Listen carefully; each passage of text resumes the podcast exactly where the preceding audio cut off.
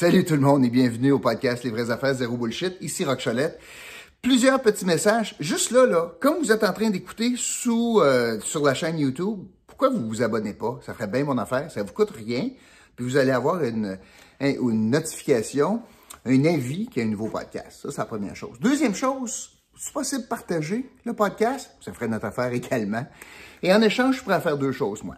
Donner, vous donner la chance de gagner 100 dollars si vous écrivez l'indice du jour sous le podcast dans la section commentaires sur la chaîne YouTube. Et ça, l'indice du jour, je vais vous le donner à la fin du podcast, puis vous allez être capable donc de l'indiquer. On fait le tirage dimanche. L'autre chose, 15% de rabais pour vos achats chez Rugiobec. C'est une entreprise de, comment on va dire ça? Euh, du linge de construction, de de construction, pas des outils, mais des, choses pour vous faciliter la vie, des équipements de protection comme par exemple des bottes, des pantalons qui, empêchent les coupures, des gants anti-perforation, euh, toutes sortes d'affaires comme ça, euh, pour protéger vos oreilles, euh, bon, etc., etc. C'est sur Saint-Joseph, c'est reconnu. Écoute, les gens de construction, ils connaissent. Quand tu as besoin de quelque chose de construction, c'est là que tu vas. Alors, si vous êtes un bricoleur du dimanche, puis tu veux t'acheter une bonne paire de bottes, c'est là que tu vas. Une bonne paire de gants, c'est là que tu vas. C'est ouvert pendant la pandémie, mais euh, la vente en ligne se fait, puis vous pourriez sauver 15% si vous l'achetez en ligne. C'est extraordinaire. Alors, en utilisant le code ROCK15, ROCK15, vous allez sauver 15% Chez Riobec, ils sont juste en face euh, du Harvey sur Saint-Joseph, dans le secteur Hall. Bon, aujourd'hui, plusieurs, en fait, deux sujets en lien. Euh, grosse journée d'actualité en matière de COVID aujourd'hui. Alors, le premier ministre a annoncé que pour l'Outaouais, pour le restant de l'Outaouais, donc Gatineau, entre autres, principalement, eh bien, on va passer, écoute, on est en train de se réjouir, là, mais on va passer en jaune rouge normal. Ce qui veut dire quoi? On va quitter la rouge foncée, là, puis les mesures extrêmes. Et lundi prochain, on va revenir en rouge, ce qui va vouloir dire que le couvre-feu passe à 9h30 le soir, ce qui veut dire que les écoles secondaires vont réouvrir, mais en alternance pour 3, 4, 5. Pauvres autres, là. Ça fait cinq semaines qu'ils sont à la maison, en train d'apprendre à distance. Ça vaut ce que ça vaut. C'est pas facile, la motivation. Et là, on va leur dire, pour votre dernier mois d'école, c'est en alternance. C'est pas évident. Moi, vous dire quelque chose, c'est vraiment pas évident. Je pense aux élèves là, du secondaire, c'est pas simple. Alors ça, c'est la deuxième mesure. Puis la troisième mesure, c'est que les commerces non essentiels vont réouvrir aussi à partir de lundi. Bon. Euh, c'est pas par charité, là. C'est pas par charité. Euh, les chiffres nous indiquent qu'on est rendu là. Et comme je vous le disais, c'est quand même ironique de se réjouir d'être en zone rouge. Je reprends les propos de Mathieu Lacombe parce que lui aussi trouvait ça un peu bizarre de se réjouir d'être dans zone rouge, alors que les chiffres sont très, très bons. Puis les chiffres nous approchent beaucoup plus du orange. D'ailleurs, euh, l'autre chose que le premier ministre a annoncé, c'est qu'il demandait aux services policiers de maintenir euh, le contrôle à la frontière, mais pour éviter que les Ontariens viennent d'un commerce du côté québécois. Et là, du côté ontarien, c'est pas ouvert. Encore. Alors, bonne chance. J'ai hâte de voir comment on va gérer ça. J'ai hâte de voir combien de plaques de l'Ontario vont être au Costco à partir de lundi. J'ai bien hâte de voir ça. C'est ça qu'il y a quand on n'est pas capable d'harmoniser des mesures. Je ne suis pas en train de dire qu'on aurait dû garder ça fermé, là, mais ça cause des enjeux lorsqu'on n'a pas de mesures harmonisées avec l'autre côté. Par rapport à, cela, par rapport à, la, situation de la COVID en Ottawa, puis la pandémie, tout ça, j'ai trois commentaires. Premièrement, euh, au niveau de la, de la vaccination, euh, on est encore, c'est le secret, hein? c'est le secret de sortie de crise. Tout le monde dit ça. Là, c'est le temps et c'est la place aux, jeunes. Les prises de rendez-vous semblent bons, mais il en demeure pas moins qu'on est encore dans la mauvaise gang. Les chiffres sont moins bons qu'ailleurs, dans bien des régions. Euh, les taux de vaccination en Outaouais. Et euh, cela étant dit, je trouvais ça plate de voir que le gouvernement a émis un communiqué ce matin qui nous annonce calendrier, je ne sais pas si vous voyez, oui, alors calendrier d'ouverture des pôles de vaccination en entreprise. Puis, le gouvernement a annoncé ce matin qu'il y avait 16 entreprises partout au Québec, puis des grosses affaires, qui étaient pour prêter main forte pour vacciner les gens. Et euh, ça commence dans la semaine du 10, après ça dans la semaine du 17, 24, puis le 31 mai. Puis il y a des groupes, là, comme par exemple, bon, euh, vous le savez, on utilise l'aéroport de Montréal, mais tu sais, la Banque nationale, Bell, Couche-Tard, le groupe CH, Métro vont, vont, vont s'occuper de ça, les industries sur la Côte-Nord, Rio Tinto, euh, le pôle de coopération Desjardins, Saputo. Il y a beaucoup de choses, qui, euh, beaucoup d'entreprises qui vont prêter main forte. Puis c'est très bien. Puis l'objectif, c'est de permettre que chacun des centres de vaccination puisse accueillir entre 15 et 25 000 personnes d'ici le mois d'août, entre le mois de mai et le mois d'août, pour qu'ils soient vaccinés. Et ça, ça s'ajoute aux gens, euh, qui, aux entreprises qui sont déjà là, comme CAE, comme Cascade, qui est déjà là, Pratt Whitney, etc., des grosses entreprises. Le drame que je trouve, moi, là-dedans, c'est que on n'a aucune entreprise en Outaouais qui contribue à ça. On n'a pas été capable, le gouvernement n'a pas été capable, le CISO n'a pas été capable de convaincre aucune entreprise, alors que des employeurs, on a des gros. Euh, alors que, par exemple, euh, le casino est vide, alors qu'on a des employés qui sont sans emploi présentement, euh, alors qu'on a des entreprises comme Hydro-Québec qui pourtant vaccinent ailleurs. On a des entreprises comme Bell, comme Vidéotron, des gros joueurs Ici, on a des Kruger de ce monde, etc. Puis il n'y a aucune entreprise qui décide de participer à l'effort collectif alors que les taux de vaccination ne sont pas très bons. Je ne peux pas juste lancer la pierre aux entreprises. C'est un effort concerté, là, puis on dirait que c'est M. Lacombe, Mathieu Lacombe semble dire ben, c'est bien plate, une chance que la ville passe 50 employés pour faire, pour aider le CISO, puis dans toutes sortes de choses. Je trouve ça dommage que l'Outaouais, on n'est pas capable de se mobiliser. Puis c'est encore plus dommage de voir que la Chambre de commerce de Gatineau, encore une fois, dort sur les lauriers, n'a pas été capable de mobiliser la communauté d'affaires pour tenter de promouvoir ça plus ardemment. C'est bien dommage. Ça, c'est le premier commentaire que je voulais faire. Le deuxième euh, commentaire, euh, c'est encore une fois sous le thème de l'incohérence. Puis ça, ça me fait bien de la peine de vous parler de ça aujourd'hui parce que mon cœur saigne beaucoup, beaucoup, beaucoup pour, euh, pour des, restaurateurs. Et ce qui me fait fâcher, moi, c'est que dès l'annonce du premier ministre, j'ai vu une publicité Facebook de la part de la Maison de la Culture nous annoncer qu'on ouvrait la salle de spectacle à partir du 17 mai. Expliquez-moi, là, comment est-ce que c'est logique d'ouvrir une salle intérieure pour des spectacles alors que c'est une salle municipale, pas en train de survivre, de, manquer d'argent pour survivre, là. Alors que c'est à l'intérieur, puis c'est municipal, pourquoi c'est plus important d'ouvrir la Maison de la Culture que d'ouvrir les terrasses lundi? Je suis allé euh, sur Météo Média, il va faire un beau 20 degrés.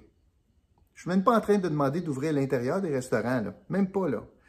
Mais on garde on garde des terrasses de restaurants fermées mais on permet à une salle de spectacle municipale, subventionnée beaucoup par notamment l'histoire de l'immeuble, etc., etc., les taxes, bon, etc., on est en train donc de permettre à une salle de spectacle, moi aussi j'aime ça des spectacles, mais on est en train donc de favoriser une salle de spectacle municipale. On est en train de dire aux artistes, oh, vous autres, vous êtes capables de survivre, c'est correct, viens faire de l'argent à partir du 17 mai.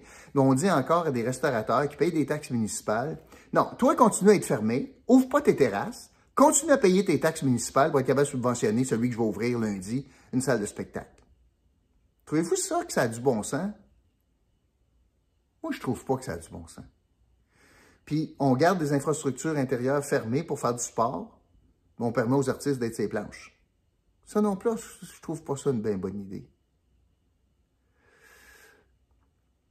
C'est ça l'incohérence. Puis c'est ça les, on a de la misère à, comprendre ça. C'est quoi la logique derrière ça? Évidemment, il y a des gros lobbies derrière ça. Mais euh, je trouve ça particulièrement, euh, particulièrement plate de voir qu'est-ce qu'on permet, puis qu'est-ce qu'on permet pas. Puis je trouve que les restaurateurs ont assez donné, là, ont assez donné, là.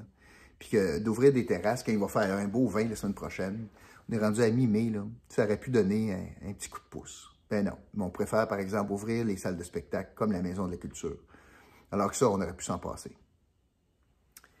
Et euh, finalement, la troisième chose, c'est que c'était pathétique. J'ai écouté tout le point de presse aujourd'hui. C'était pathétique d'écouter les réponses quand on posait des questions à M. Legault, à M. Dubé, puis à M. Arruda, puis il se lançait à la balle, il faisait des jokes là-dessus, euh, sur le plan de, déconfinement, sur le plan de réouverture. C'est quoi notre plan de match? Là? Vous en souvenez, euh, on avait, M. Legault a décidé d'utiliser le modèle de la Saskatchewan. C'est assez simple, trois étapes. Étape 1, si on a 70% du monde de 40 ans de vaccinés. Après ça, si on a 75% du monde de 30 ans de vaccinés, puis 75 du monde de 18 ans de vaccinés, puis on va ouvrir des affaires en fonction de ça. Alors, ce qu'on nous a dit aujourd'hui, c'est essentiellement deux choses. Je vais résumer ça à mort, là. Deux choses. Premièrement, comptez pas sur le Québec pour faire ça simple. Parce que c'est bien trop simple en, Saskatchewan, puis nous autres, on va avoir plus de critères que ça. L'histoire de la vaccination, c'est correct, mais il y a d'autres affaires que ça. Parce que nous autres, on est bien plus smart. nous autres, là, écoute, hein, les boutons à quatre trous, on connaît ça. Fait que là, euh, nous autres, ça va être plus compliqué que la Saskatchewan. Puis deux, on n'est pas prêt. Pourquoi on n'est pas prêt? Qu'est-ce qui se prend tant de temps à établir un plan? Regardez ce qui se passe aux États-Unis, là. Les États, ça ouvre, ça enlève toutes les mesures de... Puis la vaccination va bien, va mieux, mais quand même, on a, écoute, il n'y a plus de masse. Je regardais du golf en fin de semaine pour le Wells Fargo, euh, le, tournoi de Wells Fargo, puis il y a des milliers de personnes sur le terrain, ils n'ont pas de masque. Regardez les games de baseball, tu sais. Qu'est-ce qui est si compliqué, nous autres, d'avoir un plan qui dit, voici, quand on va avoir atteint ces cibles-là, on va faire telle affaire. Le problème, c'est pas le plan. Le problème, c'est qu'on veut pas de contraintes on veut être capable au gouvernement de jouer dans le flou artistique pour être capable d'être arbitraire. C'est ça la vraie histoire. Parce qu'une fois que tu déposes un plan, puis tu dis, voici, quand on va avoir atteint ça, je vais faire telle affaire, bien, ça, ça enlève un peu d'intérêt dans le point de presse, mettons. Hein? Ben oui. Puis, euh, ça laisse pas beaucoup de place, donc, à l'arbitraire, puis à la politicaillerie là-dedans le gouvernement décide de garder ça comme ça. Puis pourquoi je disais qu'il faisait des jokes, parce que ça se relance la balle. Les trois, j'ai bien de la pression. Mon, mon, mon, PM, il me met de la pression pour faire le plan. Puis moi, je mets bien de la pression pour euh, le ministre de la Santé qui fasse le plan. Puis moi, Arruda, oh, la courbe, la courbe, bien important. Mais là, le plan, un instant, le compliqué. Bullshit, là. Bullshit. En tout cas. Fait que ça, c'est la troisième chose que je voulais vous dire. Alors, une assez bonne nouvelle. Finalement, on sort un peu là, de et ces mesures de contrôle absolument sévères qui étaient nulle part ailleurs en Amérique du Nord, en passant, ce qu'on vivait à Gatineau. Puis là, on, imaginez, on est rendu à être content d'avoir un petit peu... Hey, je vais être capable de rentrer à 9h30, tu sais. Rendu à mi-mai, il va faire 20 dehors. Mais ce qui m'a fait beaucoup, beaucoup de peine, moi, c'est encore une fois l'incohérence de ces mesures. Je veux terminer euh, aujourd'hui euh, avec un sujet que j'avais décidé de vous parler la semaine passée. Finalement, l'actualité m'a empêché de le faire. Parce que j'ai écouté pas mal les points de presse ce matin euh, des chefs en prévision de la période de questions aujourd'hui. Et, euh, et, le PQ et, euh, et les libéraux notamment, et le premier ministre du Québec, se sont fait poser des questions par les journalistes de TVA concernant la page frontispice Journal de Montréal. Elle est fait que c'est la première fois dans 100 quelques années que le Canadien affichait une formation avec sans aucun Québécois puis demandait à des policiers qu'est-ce que tu penses de ça? Euh, J'aimerais ça vous parler de ça. J'aimerais ça vous parler de hockey un petit peu. Euh, parce que j'ai eu la chance à la fois d'être politicien, puis en même temps un papa de hockey. Je pense que vous le savez, là, euh, Vincent. Ben, Vincent, euh, je pense que je sais de quoi je parle un peu, là. A passé à travers tous les cerceaux du hockey mineur et de la structure Hockey Québec. Vincent a joué Midget 3A. Vincent, Vincent a été repêché en première ronde euh, dans la Ligue junior majeure du Québec. A joué pour les Foreurs de Val-d'Or dans la Ligue junior majeure du Québec. A joué pour les, euh, Olympiques. Il a joué pour euh, Rimouski, l'Océanique. Vincent a été repêché par les sénateurs d'Ottawa. Vincent a signé un contrat avec l'équipe de la Ligue nationale, les Sens. A joué dans la Ligue américaine a joué dans la East Coast et a joué en Europe. Alors, j'ai une petite idée du parcours, puis comment ça marche. Alors, le faux débat dans tout cela, c'est les Québécois avec le Canadien. Le vrai débat, c'est les Québécois qui jouent dans le pro. Et c'est à ce moment-là que ça devient d'intérêt politique. À savoir, comment ça se fait qu'on a de la misère à avoir plus de Québécois qui sont capables de jouer dans la Ligue nationale. Si c'est un objectif de société, mettons que c'en est un.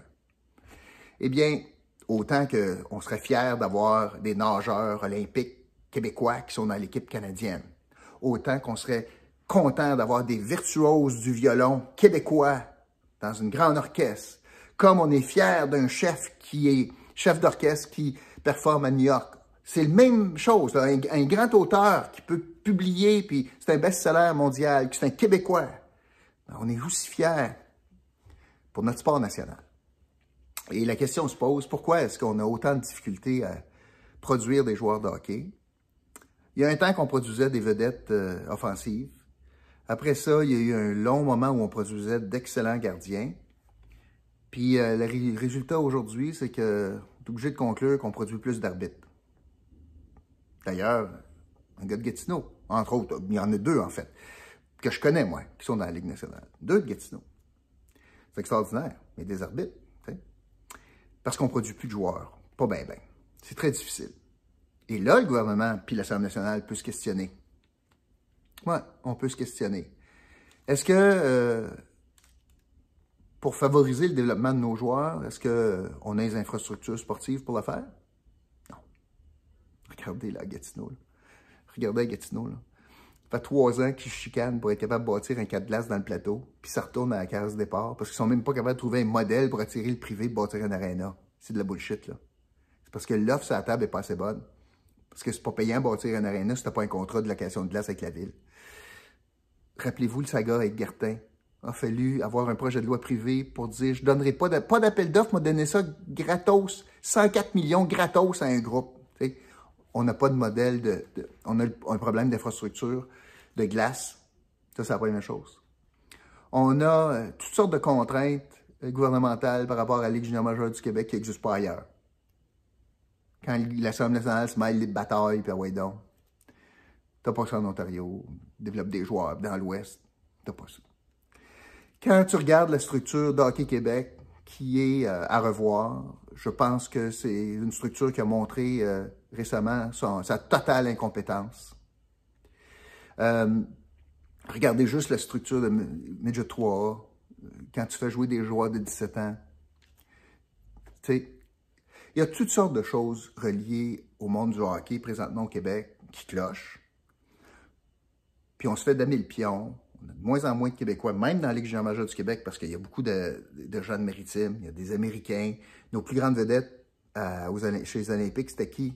Ben, c'était des gars qui n'ont pas été repêchés en Ontario, puis des, des Giroux de ce monde, puis des Byron de ce monde qui sont arrivés avec nous autres. il faut se questionner là-dessus. Et euh, c'est pas parce qu'on manque nécessairement de talent, mais on n'a pas d'infrastructure. On a des programmes sport-études qui sont mal adaptés. On a chicane en Hockey Québec puis le milieu scolaire. On a une incompétence totale à Hockey Québec qui nivelle par le bas. Et euh, on a malheureusement une structure de développement de hockey qui est habitée par des bénévoles. Puis quand tu enseignes le piano, c'est pas parce que tu es bénévole que tu es bon, c'est parce que tu es un bon pianiste. Ben, nous autres au hockey, par définition, si tu es bénévole, tu es bon. Bullshit. Alors peut-être qu'il faut revoir ça. Les Américains, notamment sur la côte Est, nous ont, nous ont planté un modèle de développement de l'élite. On a assez peur d'élever nous autres, on nivelle par le bas au hockey au lieu d'élever puis de faire jouer les meilleurs ensemble. Alors, on a beaucoup de choses à apprendre du, modèle euh, partout qui nous entoure de développement de joueurs de hockey.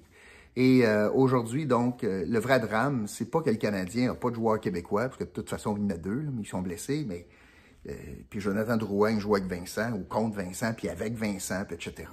Mais L'enjeu, c'est pas ça, parce qu'il y en a des joueurs de la Ligue nationale qui sont des Québécois. Puis c'est pas une question que le Canadien est capable de repêcher ou non, parce que bottom line, il faut que tu repêches au bon rang. Puis il faut que tu sois capable de gagner une game de hockey dans la Ligue nationale avec peu importe, le meilleur au monde. Tu as quatre alliés gauche hein, pour le Canadien de Montréal, mais tu veux avoir les quatre meilleurs alliés gauche disponibles pour jouer pour le Canadien. Je m'en sac, moi, de la langue qui parle. L'enjeu n'est pas pour le Canadien. L'enjeu est dans l'ensemble de la Ligue nationale. Puis on produit pas assez de Québécois.